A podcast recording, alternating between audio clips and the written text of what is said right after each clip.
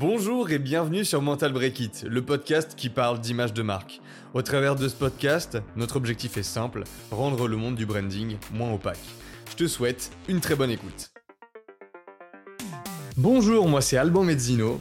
Et je suis Johan Boulet. Et aujourd'hui, on va parler de pourquoi définir, articuler et énoncer votre vision. En quoi c'est important? Et je te laisse commencer, Johan. Ne serions-nous pas des visionnaires, mon cher Alban? Ça, c'est une grande question. Je vais pas y répondre. C'est la grande question. Alors, on parle beaucoup de, vision. Donc je pense que vous l'avez remarqué si vous avez un peu regardé nos, nos contenus sur les réseaux sociaux, etc. Donc, avec, avec Alban. Et en fait, c'est un truc qui est vachement important dans, dans le business et dans le monde de l'entreprise. Parce que on va dire que chaque, chaque business et chaque projet, c'est une entité qui est créé par une, deux, trois ou quatre personnes, tout dépend le nombre de cofondateurs, on va dire, et après qui est amené plus, par, plus tard par la suite à forcément grossir et à accueillir d'autres personnes forcément. Et donc du coup, ça veut dire que sur un seul et même projet, on peut retrouver une, deux, trois, cinquante, mille personnes qui travaillent donc dans la même entreprise. Et en fait, si il n'y a pas de définition de vision et d'objectif, eh ben c'est impossible en gros, de coordonner une, une team s'il n'y a pas de, de, vision et de motivation derrière. Parce qu'en gros, chaque employé enfin, qui, va, qui va travailler dans une entreprise, il a forcément un truc qui le motive à se lever le matin. Euh, si, si, si il va à reculons au travail, c'est que c'est qu'il y, y, a un problème quelque part et c'est c'est pas c'est pas ce qu'on veut quand, quand on monte un business on a envie de monter une équipe qui est motivée qui se bat pour quelque chose et ce quelque chose souvent bah, c'est la vision qui a été créée soit par les fondateurs, soit par, par une entité extérieure ou au moins le tout qui gère l'entreprise. Mmh il, y a, y, a, un truc aussi, hein, je pense c'est intéressant de définir ce que c'est concrètement une vision, parce que souvent dans les pays anglo-saxons, c'est très bien compris, parce qu'ils ont aussi une langue qui est orientée autour du concept et pas de la fioriture comme en France, on va dire. Euh, du coup, concrètement, enfin, il parle de concepts, il parle d'idées constamment, et du coup, ça, ça permet plus facilement d'articuler une vision. Articuler une vision en français, ça va être plus complexe, et du coup, on a tendance, nous, en tant que Français, à confondre ce que c'est une mission, une vision et des objectifs. Et du coup, il y a beaucoup de euh, sites internet, de boîtes très connues euh, qui vont, même des fois chez les, euh, chez les anglo-saxons, dire notre vision c'est ça, et en fait ils écrivent leur mission, alors que ça a rien à voir. Et du coup, c'est pour ça qu'il faut définir ce que c'est la différence entre mission, vision et objectif. En faisant ça, on va pouvoir voir en quoi du coup une vision c'est important tout autant qu'avoir une mission et des objectifs. Du coup, concrètement, on va dire que une mission, ça va être l'espèce de gros objectif ultime à remplir. Genre ta boîte, elle a un but fondamental, elle existe pour quelque chose, parce que tu as des valeurs, parce qu'il y a quelque chose que tu défends, il y a une espèce de combat un peu plus grand que toi. La mission, elle va permettre d'articuler euh, de manière intelligible ce que c'est ce combat, ce but fondamental-là. Ensuite, une fois que tu as la mission, donc si on prend une opération militaire, il y a juste, euh, je sais que je dois euh, euh, défoncer la base ennemie et extraire 15 euh, personnes qui ont été kidnappées, ça c'est ma mission. Derrière, la vision, ça va être, ok, comment je pense poser le plan dans le futur à partir du, de l'étude du terrain qu'on a mis en place en fait. Ça va être ce truc qui va dire, euh, je sais que euh, par ici, il y a un souterrain auquel je peux accéder. Par là, je pense qu'on peut aller là à ce moment-là. Si jamais ça part en cacahuète, la mission, on peut aller se réfugier dans tel ou tel endroit, euh, et ainsi de suite. Et en fait, ça te permet de te donner des options et surtout de donner à visualiser aux gens euh, comment tu vas atteindre ton objectif, ta mission. Et c'est ça qui va permettre de fédérer en fait. Si je vous dis la mission c'est ça, on y va, euh, dans le camion, euh, il y en a plein qui peuvent flipper quand ils arrivent avec leur gun dans le camion avant de, avant de se dire qu'ils vont accomplir leur mission militaire. Là, euh, il y en a qui vont peut-être se battre en retraite et flipper très rapidement. Il y en a peut-être qui vont pas savoir où aller, qui seront perdus. Ça donne un groupe qui est un peu, qui est pas coordonné en fait. Et du coup, il n'y a pas la puissance et l'effervescence d'une équipe qui, qui est, qui est là pour pousser tout le monde à atteindre l'objectif commun qui est la mission. du coup, il faut définir une vision et l'articuler pour donner aux gens à avoir, à vivre, illustrer en fait la manière dont vont se passer les choses. Même si ça va pas se passer de la manière dont vous l'avez illustré, c'est pas grave. L'important c'est de faire en sorte que les gens puissent se projeter, s'imaginer la représentation de ça donne quoi accomplir notre mission, ça donne quoi euh, réussir à battre le record du monde du, du 400 mètres en fait. Ça donne, les sportifs à chaque fois ils parlent de visualisation, ils imaginent la manière dont ils vont réussir un combat, atteindre un succès, avoir la, médaille d'or parce que ça leur permet de se hyper, de se motiver et surtout de, construire un mental d'acier sur le long terme pour eux et pour les personnes qui les suivent en fait. C'est ça, parce qu'en gros la vision ça permet de créer une sorte d'esprit d'équipe qui peut ne pas être euh, qui peut ne pas être là tout simplement quand quand elle n'est pas exprimée parce que par exemple si on reste dans le sport eh ben on peut prendre l'exemple euh, du, du, du, d'une équipe et d'un championnat. C'est pas forcément l'équipe qui aura combiné les meilleurs joueurs et qui aura, qui aura dépensé euh, le, plus d'argent dans les joueurs, on va, on va prendre par exemple le PSG hein, au football, hein, qui euh, achète tous les, tous les ans presque, enfin je ne sais pas si c'est tous les ans ou pas, mais qui achète des, énormes joueurs et des grosses stars pour bah, justement créer le meilleur roster possible. Mais au final, ils n'arrivent pas à gagner euh, les grands championnats, la Ligue des Champions et tout ça. Bah parce que peut-être que euh, derrière, la vision, elle est peut-être pas là. En fait, peut-être que les joueurs, ils viennent parce que les, les salaires sont attractifs et que euh, et qu'il y a de la hype derrière euh, derrière tout ça de former une super team et tout mais en fait bah, c'est des teams qui sont peut-être moins fortes sur le papier mais qui ont une meilleure vision et une meilleure un meilleur esprit d'équipe qui arrivent à, à leur but au final euh, à chaque fois en fait Vu que tu as pris un exemple football, footballistique, j'en ai un qui est très bon là-dessus. désolé pour tous les non-footeux ici. mais vous allez voir que ça a de, de base, on n'est même pas vraiment footeux tous les deux non plus. Hein, je suis pas footeux du tout, enfin pas vraiment, mais en gros, bref, euh, il y a une série que vous pouvez regarder sur Netflix qui est très intéressante, où là, il y a un épisode sur le foot, mais il y en a d'autres sur d'autres sports, qui s'appelle The Playbook. Et en fait, euh, cette série-là est, comment dire, c'est des interviews de coachs, euh, de légendes, genre euh, José Mourinho euh, au foot, mais aussi, euh, comment il s'appelle, Doc... Euh, Ouais, c'est ça, Doc Rivers au basket par exemple, et il y en a plein d'autres des coachs comme ça au tennis et ainsi de suite, au, au foot féminin aussi et ainsi de suite.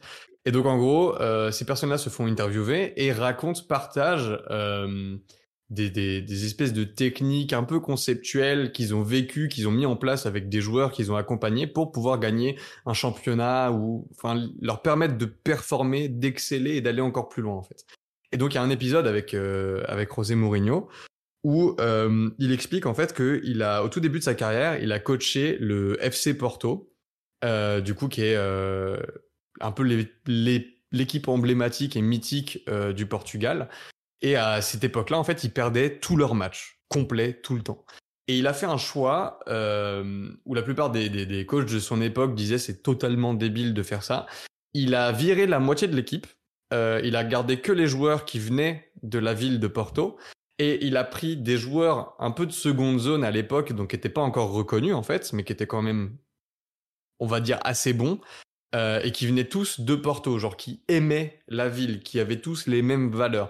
Et du coup, il a fait une équipe composée de joueurs qui ont la même, les mêmes valeurs, qui se battent pour un objectif commun, donc qui ont une mission ensemble, c'est-à-dire révéler Porto, la ville de Porto, au travers du club de foot, et tout gagner euh, pour pouvoir révéler euh, la ville. Et du coup, derrière, il y a ce truc de, il s'est amusé, et c'est ce qu'il explique, mais pas de cette manière-là, du coup, dans la vidéo, à construire pour tout le monde la vision de l'équipe en fait, pour que tout le monde se visualise comment la ville de Porto brille internationalement grâce à ce qu'ils auront accompli tous ensemble en tant qu'équipe. Et les mecs finissent par gagner la Ligue des Champions alors que personne les, attendant, les attendait là-dessus. Et au premier tour, ils éliminent, euh, je crois que c'était Manchester United, alors qu'à l'époque, euh, c'était euh, c'était la bête à abattre entre guillemets. Genre ça faisait peur à, tout le monde d'arriver là-dessus et ils les ont eu en premier tour.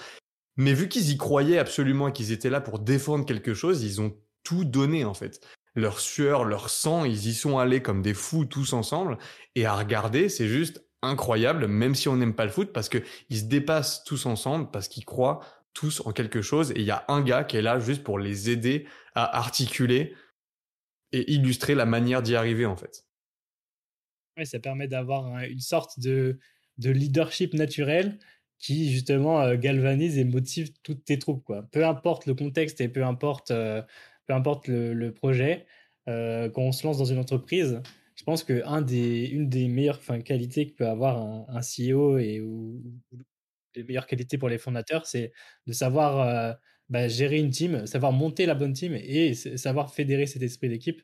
Et en fait, ce truc-là, il peut pas se faire si vous transmettez pas votre vision et que vous la communiquez pas de la bonne manière. Parce que si si vous, vous l'avez, enfin si vous avez une vision et que vous la communiquez de la mauvaise manière, et bah ça va créer des dissonances entre les gens de votre équipe et du coup bah il y en a y en a y en a qui, qui se sentiront plus euh, enclin à, suivre un, chemin et d'autres un autre et du coup ça va ça va ça va créer des bah, des dissonances entre les entre les discours des personnes mais si vous avez réussi à définir tout ça avant donc tout ça tout ça ça se fait grâce à la stratégie de marque et à la définition de votre marque et bah une fois que tout ça est bien mis en place et sur papier et bah c'est là où vous, pouvez communiquer super facilement bah, toute votre vision à votre équipe et où vous allez réussir bah, très naturellement à, créer cette motivation et cette flamme à l'intérieur de chaque personne. C'est ça. Et quand, quand ça va, du coup, tout le monde est galvanisé. Quand ça va pas, ça remonte le moral de tout le monde. C'est le truc de, justement, un CEO, comme tu disais. Là, euh, il y a deux articles qui arrivent sur euh, deux sujets dont je vais parler. Steve Jobs, j'y viens, et euh, les CEO de manière générale. un CEO, aujourd'hui, en fait, on, on se dit que c'est quelqu'un qui gère de l'administratif, ou alors qui est là pour faire plaisir à un board d'investisseurs, ou alors qui est là pour aider à donner une direction à l'entreprise ou savoir comment ils veulent devenir les meilleurs du marché entre guillemets quoi. Alors qu'en fait un CEO et les CEO qui ont dont tout le monde s'inspire, qui sont des références pour tout le monde et qui ont le mieux fait leur taf entre guillemets sur cette planète juste en termes de CEO, pas forcément en termes d'humains, c'est des gens qui ont fait bah, qui n'ont pas fait en fait ce que je viens de citer avant. Ils sont, ils ont délégué justement ces tâches administratives là. Ils étaient pas là pour faire plaisir aux gens. Ils étaient là pour faire deux choses donner un contexte dans lequel tout le monde peut évoluer de la meilleure des manières et aider à créer ce contexte. Et la deuxième chose, c'est articuler la vision pour tout le monde. Et finalement, quand on regarde, et ça c'est un article que, que je suis en train d'écrire en ce moment, euh, bah en fait Steve Jobs, c'était pas un CEO normal, c'était un CEO qui faisait du branding. Et tout ce qu'il a fait, c'est faire du branding jusqu'au moment où il, il est mort, en fait. Et, jusqu'à sa mort, il a fait du branding. Il a créé un contexte pour tout le monde, il a donné une direction pour tout le monde. Il n'a pas donné sa direction, il a articulé la vision de tous les membres d'Apple pour que tout le monde se reconnaisse dedans et de la matière sur laquelle se reposer pour pouvoir avancer tous ensemble. En fait, il a fait ce truc de général de bataille qu'on voit dans n'importe quel film, qui avant la bataille se met à crier très très fort pour pouvoir dire à tout le monde on va réussir à gagner la guerre de telle manière parce qu'on croit en ça, parce qu'on se bat pour ça et parce que l'objectif c'est ça. Et c'est ça qu'ils font continuellement tous les jours dans leur taf en fait. Et, peu importe si on considère ces personnes euh, comme des, bonnes ou mauvaises personnes, on les, on les, on les considère et on les appelle des, des visionnaires et c'est pas pour rien. Tu vois, par exemple, si on prend un autre, euh, un autre CEO qui est influent et qui, a du succès aujourd'hui, c'est, Elon Musk et sa, mission de vouloir coloniser Mars, etc. Et en fait, derrière son projet, bah, il veut déjà, premièrement, essayer de régler des problèmes qu'il y a sur Terre d'abord aujourd'hui pour pouvoir avancer lui-même dans son propre projet, pour au final bah, réussir, lui, son, son, but ultime qui est d'aller coloniser l'espace et d'aller habiter sur des autres planètes, en fait. Et, et, ce truc-là, bah, il y, a, y a beaucoup de gens et des, centaines de milliers de personnes qui, qui, sont, qui sont liés à cette cause-là et qui, qui, le suivent bah, pour sa personnalité ou, pour, son, pour sa vision et pour, et pour ses ambitions, parce que justement, il arrive à créer un engouement autour de sa personne. Alors moi, moi mmh personnellement, genre, je ne suis pas là à supporter son projet en mode ah ouais, vas-y, c'est trop bien, on va tous aller dans l'espace, etc. Mais je sais qu'il bah, y a énormément de personnes qui sont fédérées par ces idées, en fait. Bah, en fait, si on prend les deux, enfin, si on se dit, ok, il y a deux réalités parallèles, il y a un Elon Musk qui fait les choses euh, sans créer d'engouement et un autre qui arrive à le créer, ça donnerait ça, tu vois. C'est genre, peu importe qu'on croit ou pas en, le projet, ça c'est autre chose, c'est pas le sujet du, de l'épisode là. Mais genre, si on prend un Elon Musk qui euh, créait pas d'engouement, un peu à la Microsoft, sans cracher sur eux, euh, ça va donner un truc en mode, ok les gars, euh, mon plan c'est qu'on va faire des voitures, on va aller sur Mars, et puis on va on va créer des, des, des, batteries, on va on va aller dans l'électricité de manière générale, et puis essayer de, révolutionner les, les, les, moyens de locomotion, tu vois. Et bah Enfin, c'est très vite résumé en gros ce qu'il fait avec Tesla, SpaceX et ainsi de suite. Et derrière, ça crée pas d'engouement. T'as pas trop envie de le suivre. Tu te dis pourquoi j'irais bosser pour un gars qui fait des voitures et qui veut aller sur Mars. Enfin, je sais pas trop, tu vois. Mais là, il y a Mmh des gens qui le suivent et qui, qui sont prêts à mourir presque pour lui. Euh, parce qu'en fait, ce qu'il dit, ça a rien à voir. C'est globalement, je veux faire en sorte que euh, l'humanité perdure et que, euh, que, que la civilisation ne s'arrête pas à cause de mauvais choix qu'on a fait dans le passé. Du coup, à partir de maintenant, parce que j'ai les ressources pour le faire, je vais essayer de changer ça. La manière dont je veux le faire, ça va se passer sur deux plans. Je pense que il faut qu'on arrive à sauver entre guillemets cette planète si jamais euh, on continue à en faire n'importe quoi, ça va être très compliqué. Du coup, il faut trouver des solutions pour ça et pour sauver l'humanité sur Terre. Et si jamais on n'arrive pas à sauver l'humanité sur Terre, et eh ben en fait, on va trouver un, un, un moyen, de, un plan de secours en fait, et on va tous ensemble aller sur Mars. Pour pouvoir faire ça, et eh ben, euh, je pense qu'on peut commencer par essayer de construire des voitures euh, électriques qui permettent d'être moins polluantes pour essayer de moins polluer la planète Terre et faire en sorte qu'on puisse vivre plus longtemps dessus, pour avoir le temps de trouver euh, l'énergie, les ressources et les idées pour aller sur Mars en par exemple réutilisant des fusées, ce qui a jamais été fait jusque-là, parce que réutiliser des fusées, c'est pas révolutionnaire en soi. Ce qui est révolutionnaire, c'est de d'essayer d'y aller tous ensemble et de trouver ce moyen, ce billet auquel on n'a jamais tous pensé pour pouvoir y arriver et finalement atterrir sur Mars et pouvoir coloniser cette planète pour, si jamais on meurt ici, faire en sorte que l'humanité perdure là-bas et sauver la plus grande, la majeure partie de la population en fait.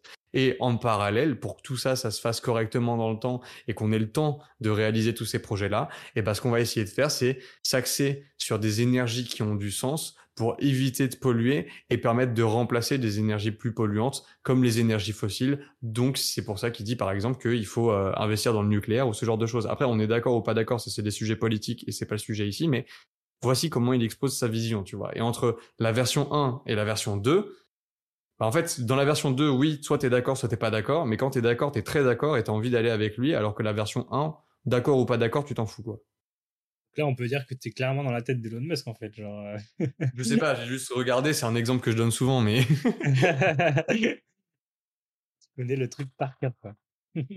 mais tu vois, du coup, illustrer le propos, Déjà, ça montre que tu y crois. Ça permet de fédérer tout le monde et ça permet de faire en sorte que les gens se, soient, se sentent pas isolés dans le noir, mais fassent partie d'une communauté et envie de d'aller plus loin tous ensemble. Et sans ça, en fait, ben on se sent comme dans l'exemple 1 où pourquoi, pourquoi, pourquoi j'irais faire des voitures en fait? C'est, j'ai pas forcément. En plus, en plus tu vois, si toi tu arrives à transmettre la, la, la vision d'Elon Musk aussi simplement et aussi facilement, bah, c'est parce que lui, dans un premier temps, il a réussi à la transmettre bien de, la même manière et qu'il l'a bien définie de son côté. Parce que sinon, tu n'aurais pas réussi à l'exprimer de cette façon-là, en fait. Mmh bah, de toute façon, tu, sais qu'une vision, elle a été, euh, elle a été assez rabâchée, assez montrée. En fait, faut aussi bien montrer dans les actes, parce que tu dis des trucs, c'est ça une vision. Derrière, faut agir dessus. Tout ce que tu dis, faut le faire. Donc, en gros, tu exposes ta vision, ensuite tu réalises ta vision, et ensuite tu continues à parler de ta vision en disant j'ai déjà réalisé, ou on a déjà, parce que c'est toujours en équipe, réalisé cette partie-là de la vision, et on va y arriver tous ensemble parce qu'au fur et à mesure ça progresse. Et en fait, tu peux tester ta vision pour savoir si tu l'as assez bien communiqué et si tu as assez bien agi dessus.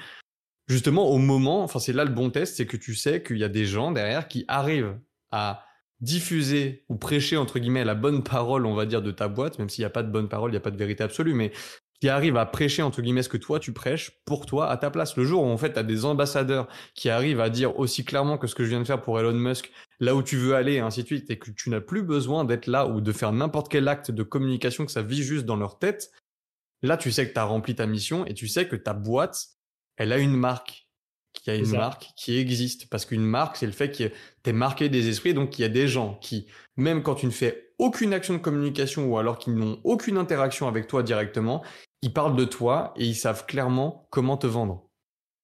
C'est ça, parce qu'en gros, quand, quand, quand on est CEO et qu'on est dans la situation où on doit toujours répéter euh, ce que c'est la vision, la mission, etc., c'est qu'au final, on fait un peu mal son job parce qu'au final, les personnes qui, qui travaillent euh, sur le projet ou dans, dans, dans, votre entreprise, tu vois, et ben c'est, eux qui vont incarner le projet et qui vont même le transmettre. Donc, il faut, il faut savoir définir sa vision et la communiquer de la même manière pour que les gens ensuite puissent la transmettre. Parce que c'est, juste du bouche à oreille. Après, tu, tu, envoies le, tu envoies le message partout. Plus il y a de personnes qui travaillent pour toi, plus le message il va prendre de l'ampleur parce qu'il y aura plus en plus de bouches pour bah, justement communiquer ce message.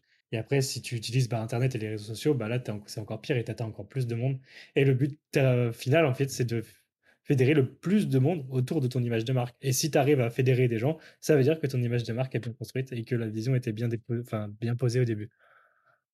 je suis d'accord. Et pour faire un espèce de contre-argumentaire, il y a des personnes, parce que j'en connais, des personnes qui m'ont déjà fait cette remarque-là, qui vont me dire euh, bah globalement, du coup, c'est pas bien parce qu'en fait, ça veut dire qu'il y a une seule et même vision pour tout le monde qui va finir par gangréner la planète et du coup, ça met plus de place à la concurrence, aux nouvelles idées. Il y a juste un prisme et une idéologie qui est là en place.